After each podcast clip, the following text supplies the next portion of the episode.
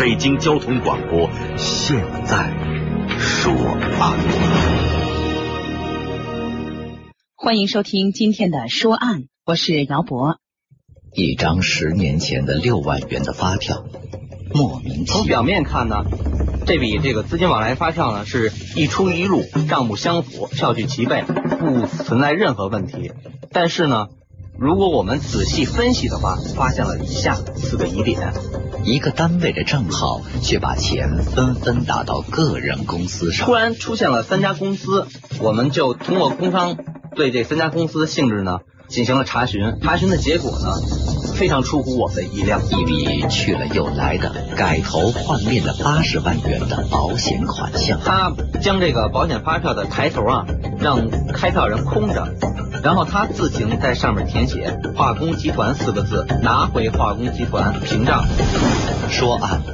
姚博为您介绍崇文区人民检察院自一九七八年恢复建院以来办理的首例正局级领导干部犯罪涉案金额最大的一起案件。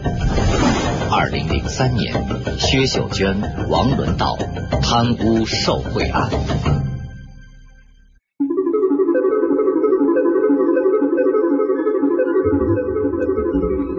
二零零三年，北京市崇文区人民检察院侦破了原北京市资金调剂中心综合开发部经理薛秀娟贪污挪用公款行贿案、王道伦受贿系列案。在这个案件侦破的过程当中，办案人员克服了种种困难，在与犯罪嫌疑人的多方的较量中，最终赢得了胜利。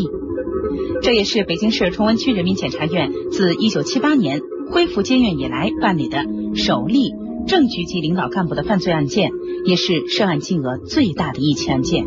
今天的说案，就让我们一起跟随检察官回顾当年这个案件曲折的侦破过程。那还是在二零零三年的二月，二月份的北京，空气中还泛着阵阵的寒意。北京市崇文区人民检察院的检察官和往常一样，在办公楼里紧张和忙碌的工作着。说起这个案件当年的办案线索，这个案件当年的主办侦查官，北京市崇文区人民检察院反贪局的检察官陈征回忆说，这条线索呢是我院接兄弟院转来，中国远东国际贸易有限公司举报其下属北京华凤商业公司经理瞿某某涉嫌贪污的线索。接案后呢，我局立即展开了全面的初查及取证工作。在当年接到这样的一个办案线索的时候，检察官也没有想到，就是在这样一个简简单单的线索的背后，竟然会在案外查出另外一个案子，查出隐藏的那么复杂的一个腐败系列案。主要是举报的北京华凤商业公司经理瞿某某的这个涉嫌经济问题的线索。至于后边我们查出这个徐秀娟贪污挪用公款行贿以及王文道受贿案呢，是我们从案中发现的。怎么就被发现的呢？原来接到这样一条举报线索，检察机关就要对被举报的单位北京华凤商业公司，对他的一九九零年到一九九五年间相关的记账凭证进行核查。我们接到线索之后呢，对线索进行了梳理。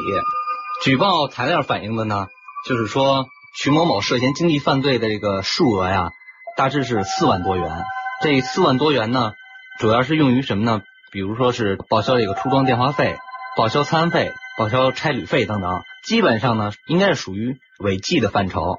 如果呢经过我们调查，即便是被举报人将该款项用于这个个人消费了，把它全部认定为贪污行为的话，如果不考虑其他因素，那么这条线索的追诉时效也已经过去了。也就是说，在拿到了对曲某某涉嫌贪污这个案件的举报线索之后，检察机关才发现曲某某的问题现在已经过了诉讼时效，就是说啊，不能再追究了。根据我国刑法第三百八十三条的规定，个人贪污数额在五千元以上不满五万元的呢，处一年以上七年以下有期徒刑。刑法第八十七条规定，法定最高刑为五年以上不满十年有期徒刑的，经过十年就不再追诉了。而举报材料所反映的这个曲某某涉嫌经济犯罪的问题呢，主要发生在九零、九一、九二这三年间。那么从九二年到零三年，已经经过了十年，也就是说已经超过追诉时效了。即便举报材料所反映的问题全部查证属实的话，那么也应该过了追诉时效。根据我国刑事诉讼法第十五条的规定，犯罪已过追诉时效的，不追究刑事责任。那么依据我们内部的工作流程呢，具有刑事诉讼法第十五条规定情形之一的，就应当不予立案。也就是说，这时候我们就应该初查终结了。交给举报单位自行处理，他们可以以违纪啊等形式进行内部处理。虽然针对曲某某的举报的线索已经过了诉讼的时效，但是在对曲某某初查的过程当中，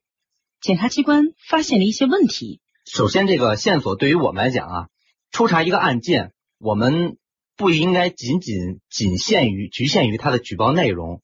我们的原则是要深挖犯罪，不轻易放过任何的蛛丝马迹。线索呢，应该说是我们侦查工作的根本，相当于我们原材料一样，加工原材料。那么每条线索呢，都不能轻易放弃。这里呢，要承担着对举报人负责，同时呢，要对移送这个举报材料的单位负责，因为此条线索呢，不是举报人直接到我院来举报的，而是举报到兄弟院，由兄弟院转到我院。来来进行这个审查的。基于这些理由，检察机关要深挖犯罪。这一挖，挖到了一些问题。我们调取了华凤商业公司从九零年到九五年的记账凭证进行审查，因为它一九九五年以后就基本处于停业状态了，所以调取了这个五六年间的这个记账凭证进行审查。这个华凤公司呢？注册资金只有五十万元，虽然注册资金小，但是它的业务发生很频繁，而且数额都不大，所以呢，这几年的票据呢是很多的。从中呢，经过审查，我们发现了一张一九九三年七月该公司与北京化工集团资金调剂中心一百万元的往来款发票。从表面看呢，这笔这个资金往来发票呢是一出一入，账目相符，票据齐备，不存在任何问题。但是呢。如果我们仔细分析的话，我们发现了以下四个疑点。第一个疑点就是，北京化工集团和北京华凤商业公司，也就是被举报的这家公司，他们在经营范围上没有任何关联，所以这两个单位不可能存在资金往来的情况。因为我们就是调查这个工商企业档案，看到北京华凤商业公司是。中国远东国际贸易有限公司全资成立的国有子公司，注册资金呢是五十万元，主要从事纺织品的批发销售工作，而化工集团呢主要是化工这个原料。第二点就是，北京华凤商业公司的注册资金仅仅五十万元，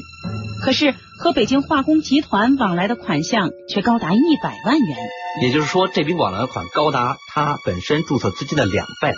这从我们的工作经验来讲是比较异常的。第三，有可能啊是两个企业之间的正常拆借，但是如果是正常拆借的话，为什么不存在资金回报的问题呢？第四点，北京华凤商业公司的上级主管单位，也就是中国远东国际贸易公司，经我们调查，没有人知道此事。那么我们从综合当时的这个形势分析呢，一九九三年的一百万元呀，应该说跟现在的一百万元不是一个概念。在一九九三年的时候，一百万元不是一个小数目，而且当年呢，呃，由于我国经济要软着陆，所以银行紧缩银根，从银行贷款的难度非常大，贷款的利率也非常高。那么企业想获得贷款难度非常大，但是华凤商业公司却能无息的使用这一笔巨款，所以这是非常异常的情况。这个啊，是从正常的思维，从华凤商业有限公司的角度去考虑的。在正常的两家企业的往来当中啊，很难出现这样的好事儿。那么，对于北京化工集团公司呢，好像这理儿也说不过去。作为国有公司的北京化工集团资金调剂中心呢，他们也不应该作为出借方，他们应该是有严格的这个财务规范的，也不应该如此草率的操作这个一百万元的这个这个借款。所以，为了查明此笔资金背后的。问题，我院呢就及时调整侦查方向，与化工集团纪委取得联系。检察院和化工集团的纪委取得联系以后，进一步深入调查，从而奠定了侦破北京化工集团这一特大串案的基础。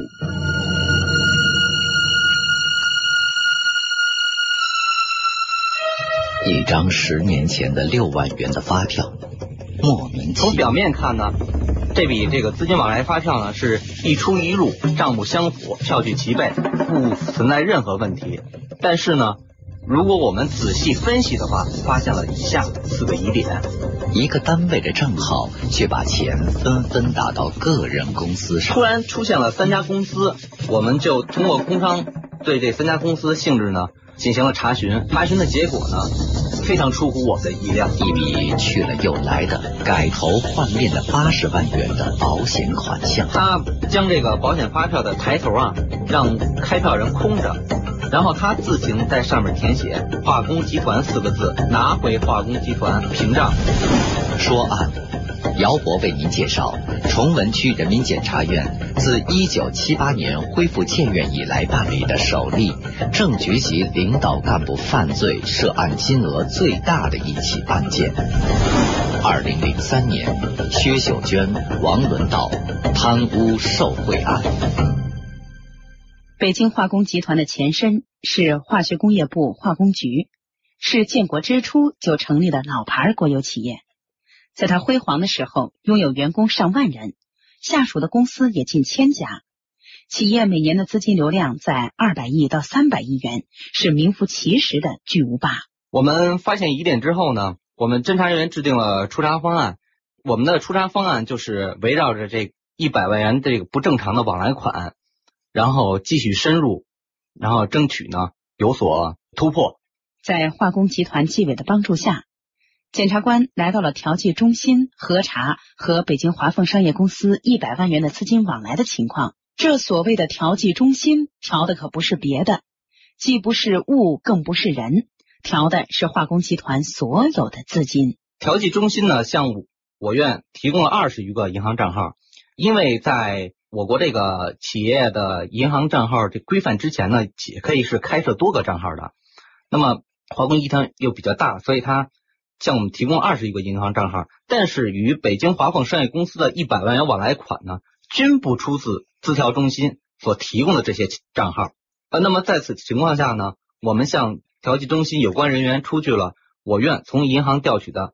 资金调剂中心的付款账号，就是那个付出一百万元往来款的账号。对此账号呢，调剂中心的现任经理竟然称不知道。自己单位付出的钱，自己单位主管账号的经理竟然不知道，这一个反常的情况引起了侦查人员的注意。要知道，作为北京化工集团资金调剂中心，本职就是管理资金的，对于账号的情况，负责人应该相当的清楚，记账凭证更应该是管理极其严格的。那为什么调剂中心的经理都不知道这个账号呢？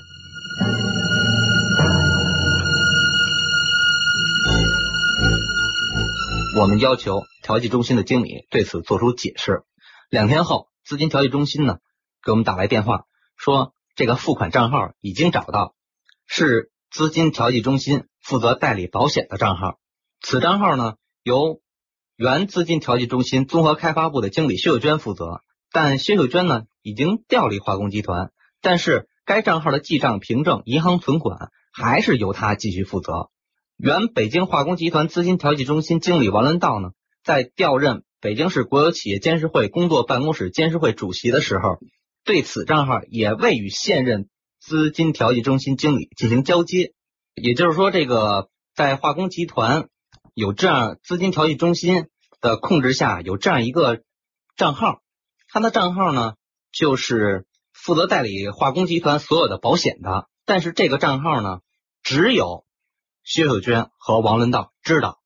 并且由他们控制，其他人一概不知晓。根据这一情况，检察机关认为涉及到的国有资金已经处于失控状况。下一步，当我们就是获取这个信息之后，我们制定的这个出查方案就是围绕这个化工集团资金调剂中心的保险账户，以它为中心来进行了。为了不打草惊蛇，也为了防止对方销毁凭证及账目，我们要求调剂中心将此账号的记账凭证提供。我们要求核对其中与我们发现的这个一百万元资金往来款有关的这个具体情况。过了几天，原化工集团调剂中心综合开发部的经理薛秀娟和检察机关的工作人员在化工集团的资金调剂中心见了面，还提供了相关的记账凭证。这个薛秀娟一见面啊，就对我们解释，她与华凤商业公司这笔资金往来情况呢，是调剂中心领导的意思，资金往来手续是齐备的，也有借款协议等等。这里。薛秀娟所指的领导就是王伦道。我们呢就根据薛秀娟的所说的，找到了王伦道。王伦道呢原来呢是任化工集团资金调剂中心经理，他同时是化工集团总会计师。王伦道他身兼多个职务，但是现在王伦道呢已经调任了北京市国有企业监事会工作办公室监事会主席。当我们找到他的时候呢，没想到王伦道呢极力为薛秀娟辩解，袒护他。为我们的侦查工作层层设置障碍。王伦道说：“这笔钱啊，和集团没什么关系，资金调剂中心的人可以用。这个保险账户的资金啊，是化工集团资金调剂中心的有关人员创收得来的，因此呢，他们可以动用。所以呢，在其调任北京市国有企业监事会工作办公室监事会主席的时候呢，也未向现任该调剂中心经理交接此账号。另外呢，王伦道提出。”资金调剂中心地处朝阳区，根据地域管辖的规定，其完全可以不配合崇文院工作。听了王伦道的解释，检察机关的工作人员心头阴云密布。他们纳闷儿：这难道是王伦道，北京市国有企业监事会工作办公室的监事会主席，一名正局级领导干部对国有资金使用的解释吗？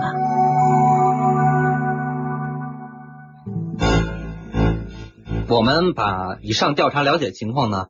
向上级做了汇报。根据目前反映这个问题啊，集中体现在化工集团这个保险户上，所以我们决定要调取化工集团资金调节中心这个保险户的这个记账凭证、银行存款日记账等财务账目，就是由薛秀娟本人控制的这个账号。这天，心不甘情不愿、老大不高兴的薛秀娟带着她的账本来到了检察院。其实，在我们通知这个薛秀娟带她的账簿来呃看核实这个一百万元的时候呢，已经看到了这个保险户的记账凭证。记账凭证呢是从九三年到零三年十年的二十来本流水账，平均呢一年才一本多，不到两本。每本账簿呢都特别的薄，这种薄让检察机关觉得这本账很潦草。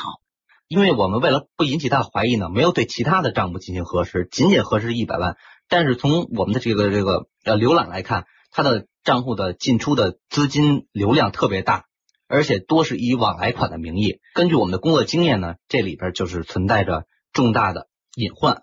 接下来，检察机关调阅了这个集团的保险账号的记账凭证、银行日记账等重要的财务账目。我们发现呢，一九九三年至二零零三年十年间，化工集团保险账户。有近一千二百余万元通过银行转入北京金世行商贸有限公司、北京华人世纪咨询服务公司、北京蓝石基业股份有限公司这三家公司，还真是奇怪，这三家公司是什么性质呢？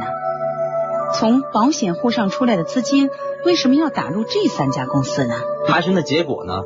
非常出乎我们的意料，这三家公司均为薛秀娟个人注册成立的公司，这里面显然疑点重重。那么。保险户的资金呢，无疑全都是公款。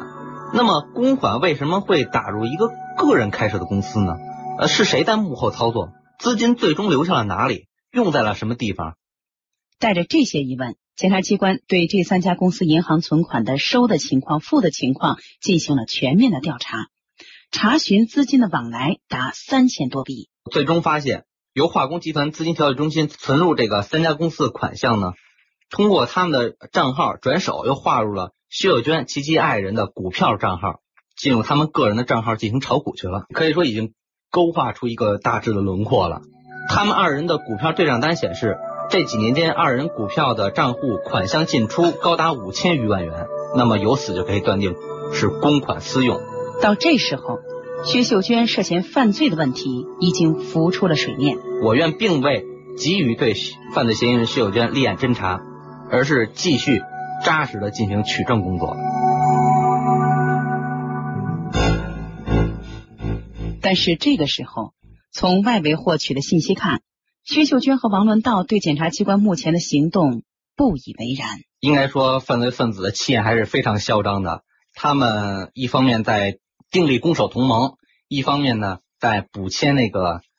假协议，另一方面呢还在四处的运作。传到我院的消息呢是薛秀娟扬言，她一旦出事，准备花一千万将事情铲平。这时候时间已经到了二零零三年的四月，距接到举报线索两个月过去了，案件的侦查进入了攻坚阶段，摆在侦查员面前的困难也是越来越多。这个时候我们还没有立案，因为虽然我们发现了巨大的疑问，我们现在要做的工作呢，就是要找出一笔。确定的查证属实的犯罪嫌疑人薛秀娟涉嫌经济犯罪的这个行为，然后以此对他进行立案侦查。但就在这个时候，不仅犯罪嫌疑人在抗拒侦查，还有来自另一场突发的自然灾害——非典来袭的那那那段时间。虽然呢，面对着这个高度危险的这种高致病性的传染病啊，没有人退缩，我们的侦查工作呢，一刻。也没有停下来，因为我们我们都知道初查呢，就是在跟犯罪分子在争取时间，看谁能跑在前边。所以，我们根据案件进展情况呢，我院分析所有涉案人员极有可能订立攻守同盟。根据检察长的指示呢，我们要对现有材料进行整合分析，从中找出一笔犯罪嫌疑人提不出任何辩解的犯罪证据，从而对徐秀娟进行立案侦查。立案侦查之后呢，立即展开搜查。重点查抄现金、存折、股票、房产以及其他有价证券和金融资产，从而切断犯罪嫌疑人的供给，使其疯狂的叫嚣无法得逞。这种切断不仅包括人脉上的切断，也包括资金上的切断。开始叫嚣，如果出事儿，准备花一千万将事情铲平。那么我们呢，就需要通过搜查呢，扣押他的这个资产，打破他这种嚣张的气焰。然后另一方面呢，我们从王伦道方面得来证据，凸显其明显有包庇的嫌疑。那么我们判断其极有可能涉案，所以也同时将他呢纳入我们的侦查视野。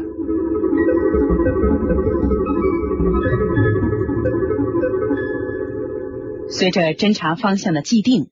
也随着工作的深入和细致，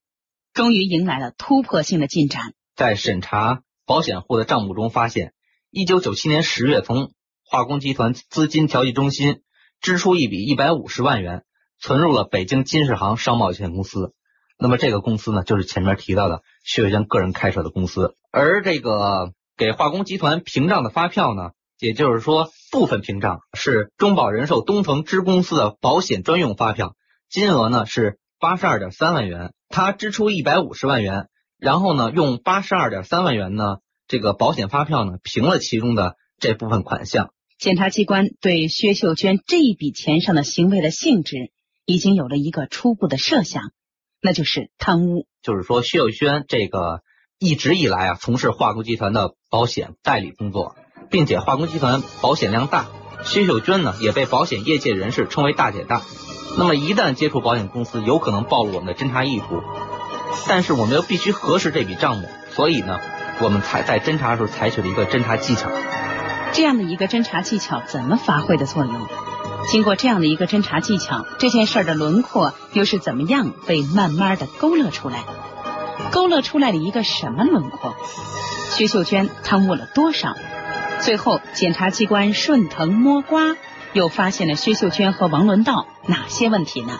今天的说案到这儿就结束了，明天欢迎您继续收听。二零零三年，薛秀娟、王伦道贪污受贿案下集。今天的说案讲述人：北京市崇文区人民检察院检察官陈征。